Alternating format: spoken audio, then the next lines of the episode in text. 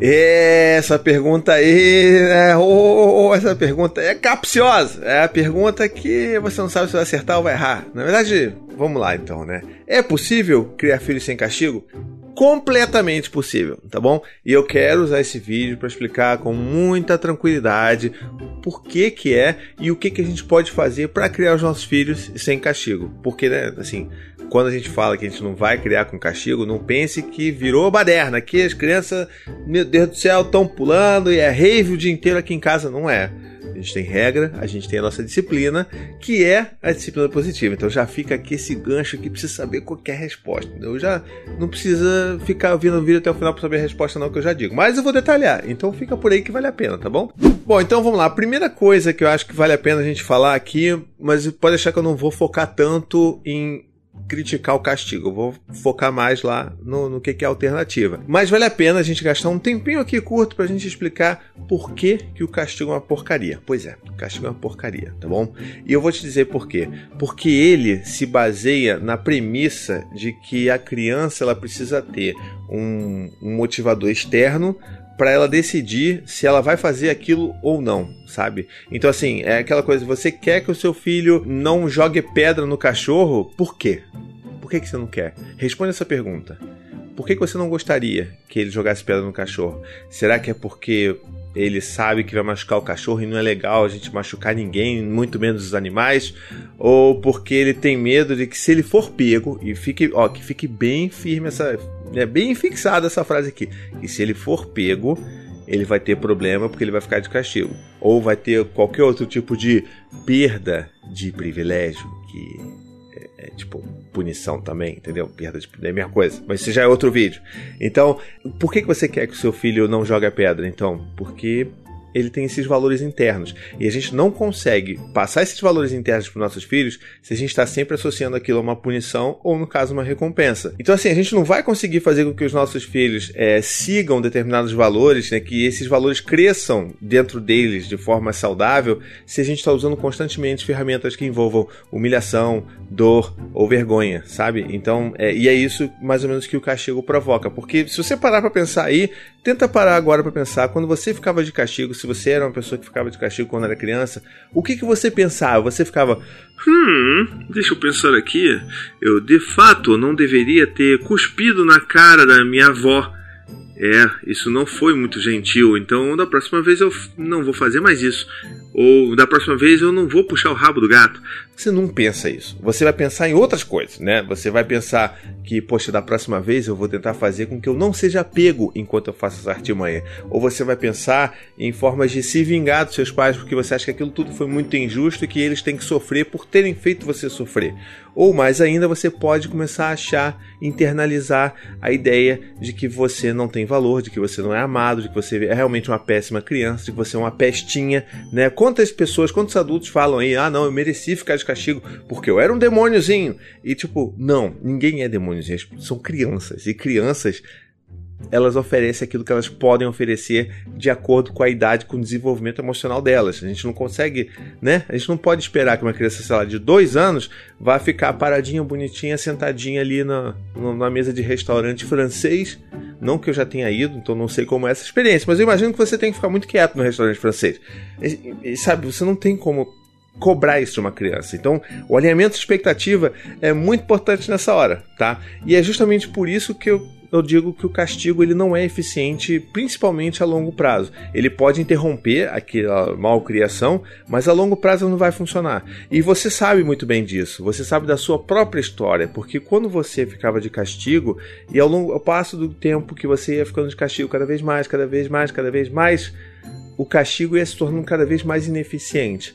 E aí os seus pais, né, os pais de uma forma geral, eles precisavam aumentar a intensidade, a, a dor que o castigo promovia, né, a, a perda que o castigo envolvia, para que ele voltasse a ser eficaz. Então, assim, se você está constantemente tendo que fazer um negócio ficar ainda pior para a criança, é, é, é, bem provável que esse método não seja realmente tão bom, não seja a melhor solução para seus problemas. Então, é por causa disso tudo que eu não coloco os meus filhos de castigo. Nem eu, nem minha esposa. E, ah, meu, uma caramba, como assim? Como eles conseguem? É simples.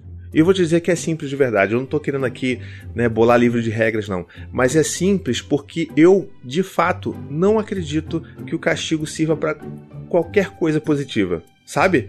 E quando você tem uma coisa na sua cabeça que você sabe que você não tem motivo de mandar o teu filho, fica muito mais fácil você não mandar o seu filho. Porque toda vez que vem aquele ímpeto, porque já me botaram, eu falo assim, eu queria botar o Dante de castigo agora, é porque na verdade o que a gente queria é que eles se afastassem da gente. E quando eles, a gente sente, isso é uma coisa importante também, nos momentos que a gente mais sente que a gente queria se afastar dos nossos filhos, são provavelmente os momentos que os nossos filhos mais precisam da nossa presença, porque eles estão tendo mais dificuldades do que qualquer outro momento do dia para lidar com algum sentimento, com alguma demanda deles. E a gente seria uma presença muito importante naqueles momentos. Ah, mas caramba, poxa paizinho, o que eu vou fazer então na minha vida? Você já me convenceu que isso é uma droga, já estou me sentindo mal, é culpado de colocar meu filho em Acabei de botar agora, nesse momento, tô vendo teu vídeo, tô me sentindo mal. Calma, Primeiro, que é importante que a gente saiba que aqui não tem lugar para culpa, tá bom? A gente aqui não quer trabalhar com culpa porque ela na verdade é um negócio que é paralisante. A gente vai sentir culpa, vai sentir mal e vai ser um negócio meio que se retroalimenta ali e a gente não consegue sair do lugar. Então eu não quero que a gente sinta culpa por causa disso porque não vai levar a lugar nenhum. É mesmo que você, né, tá aí e você coloque seu filho de castigo todos os dias porque você acha que não tem solução.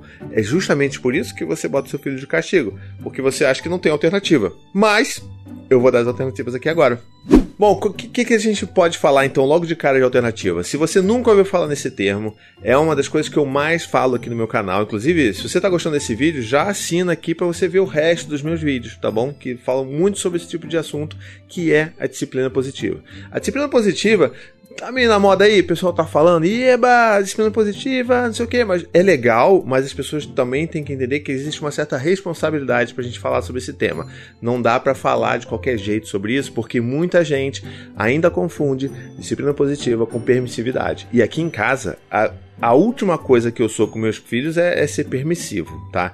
Então, o que, que, o que, é a disciplina positiva? A disciplina positiva, ela é uma forma de você pensar a, a, a educação, a disciplina dos seus filhos, buscando ferramentas que, que valorizem a conexão entre pais e filhos. É como se você tivesse se baseando na conexão que você constrói com seu filho como uma forma de educá-lo e discipliná-lo. É mais ou menos por aí. Tá, mas o que é disciplina positiva? Então, esse termo ele foi criado pela Jane Nelson, que escreveu o livro Disciplina Positiva. E esse livro é ótimo para você entender de uma forma mais aprofundada o que, que é a teoria da coisa, tá? Mas, de uma forma geral, ela é uma, uma forma de educar os nossos filhos se baseando em empatia, em conexão, em diálogo e em regras também, mas também em limites, sabe? Então, assim, não é só as coisas que uh, são bacanas, mas a gente fala muito sobre limites fala sobre o controle do tempo, mas de uma forma muito mais empática para os nossos filhos, sabe? E a gente está sempre valorizando o que? Ajudar os nossos filhos a estabelecer, a, a evoluir a sua inteligência emocional, criar ferramentas para que eles possam lidar com seus próprios sentimentos, suas próprias necessidades, e que aí sim, lá na frente, quando aquela criança virar um adulto, ela vai se tornar um adulto emocionalmente saudável, porque vai já desde criança estar lidando com seus sentimentos, e principalmente quando a gente cria esse vínculo, a gente está criando também um porto seguro emocional para os nossos filhos, ou seja, eles vão usar a relação que a gente tem com eles como referência para criar relações com outras pessoas de uma forma mais saudável. Tá, parece muito teórico. O que isso quer dizer na prática? Aquele caso lá do meu filho que, que sei lá, cuspiu na, na avó e, e o que, que eu faço? Ele precisa ser punido. Por que, que ele precisa ser punido?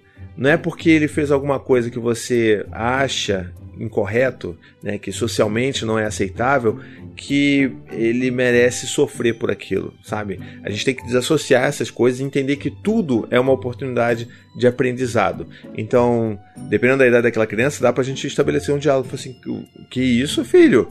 Caramba, isso é um grande desrespeito com a sua avó. Olha só como é que ela ficou se sentindo mal. Ela tá suja agora. Vamos cuidar da vovó. Ela precisa de carinho, ela precisa de gentileza, ela não precisa de cuspe, sabe? Cuspe a gente cospe quando tá escovando o dente.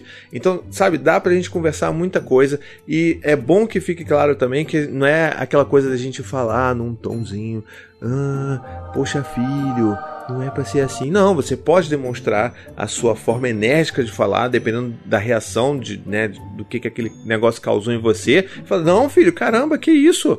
Não pode fazer isso. Agora vamos cuidar da vovó. Pergunta para ela o que ela precisa. Vamos pegar um papel para limpar o rosto dela, porque não pode ser assim, filho. Vamos lá, vamos conversar com a vovó, vamos pedir desculpa. Então, todas essas coisas são muito mais importantes do que você começar a gritar começar a humilhar aquela criança e botar ela de castigo. Porque quando você faz tudo isso, você tira o cérebro dela da, daquele momento que ela poderia estar construindo um aprendizado positivo. Você vai fazer com que ela, de novo, se sinta humilhada, se sinta com medo, se sinta não amada e nada disso vai ajudar ela a entender que aquilo não é legal porque ela está desrespeitando a avó. Ela provavelmente não vai fazer isso de novo porque ela vai ter medo da sua reação. E não é isso que a gente está buscando, sabe? Então, a construção da disciplina positiva ela se baseia basicamente nisso, no diálogo, na forma como a gente vai se conectar com os nossos filhos, na forma como a gente vai dar opções para os nossos filhos escolherem e exercerem o um mínimo de autonomia. Então, por exemplo, uma das ferramentas mais bacanas que eu mais gosto da disciplina positiva são as escolhas limitadas. E o que, que é isso? Se ao invés de você obrigar o seu filho a usar um determinado tipo de roupa, que você sequer perguntou se ele estava afim de usar ou não, se ele gostava daquela camisa, daquela calça, daquela saia, você. Por que, que você não dá um mínimo de escolha pro seu filho? E assim, eu não tô falando de escolhas infinitas, não, abre o armário e manda teu filho escolher, porque isso causa confusão nele também. Mas você pode pegar duas, três roupas, dependendo da idade, se a criança for um pouco mais velha, pega três conjuntinhos de roupa e fala, filho, escolhe aí qual roupa que você mais quer usar. E não, mas olha só, filho, é dessas aqui. Se ele quiser ir mexer no armário, se ele quiser fal falar que, ah, não, porque não, não quero nenhuma dessas, então assim, não, filho, olha só, eu entendo, mas a gente tem essas três opções aqui. Você pode escolher qualquer uma dessas três, tá? Porque assim, esse é,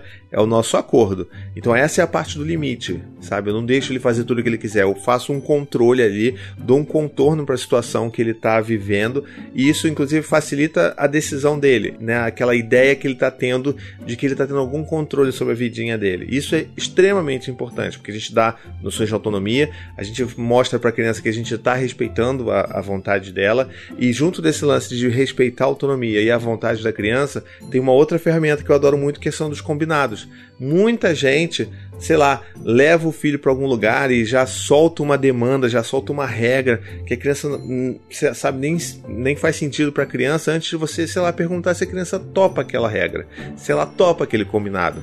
Então, por exemplo, olha, filho, a gente vai na pracinha agora, a gente vai brincar e só depois, quando a gente for embora, que a gente vai comprar uma pipoca e vai comer. Tá legal? Combinado? Combinado. Se o seu filho combinou, já é um ótimo indicativo que ela vai seguir com aquilo ali para frente, que ela vai tender a seguir com aquele acordo que ela fez com você, porque ela combinou, porque ela pensou e falou assim: tá, posso fazer.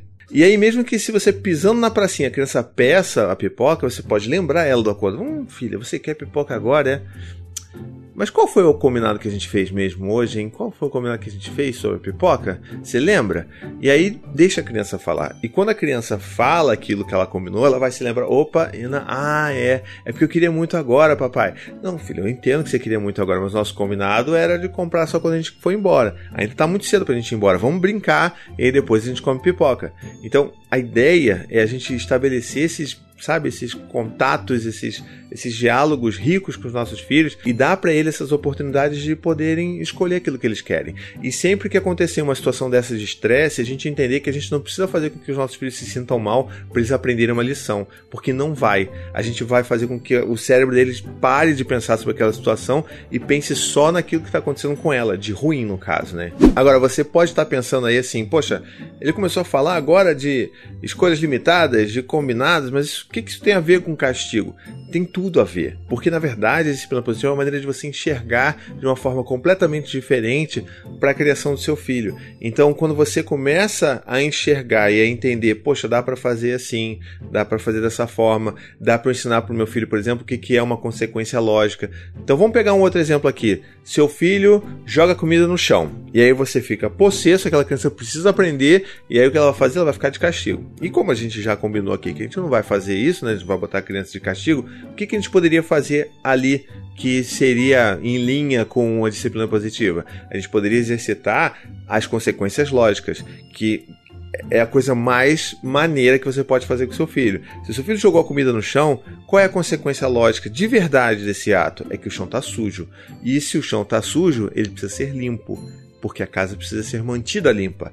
Então, o seu filho precisa reparar os erros que ele cometeu, mas não de uma forma que ele se sinta humilhado, que ele se sinta ridicularizado, que ele sinta medo ou vergonha, sabe? É, ele precisa. Não, filho, olha, você derrubou aqui e tal, acho que você tá um pouco chateado, mas ó, o chão tá sujo, vamos limpar o chão. Toma aqui o paninho, pega lá na pia o paninho, vai lá limpar. Assim, isso pode parecer a princípio que isso não faz sentido, mas faz total sentido e eu posso dizer pelos meus filhos aqui em casa.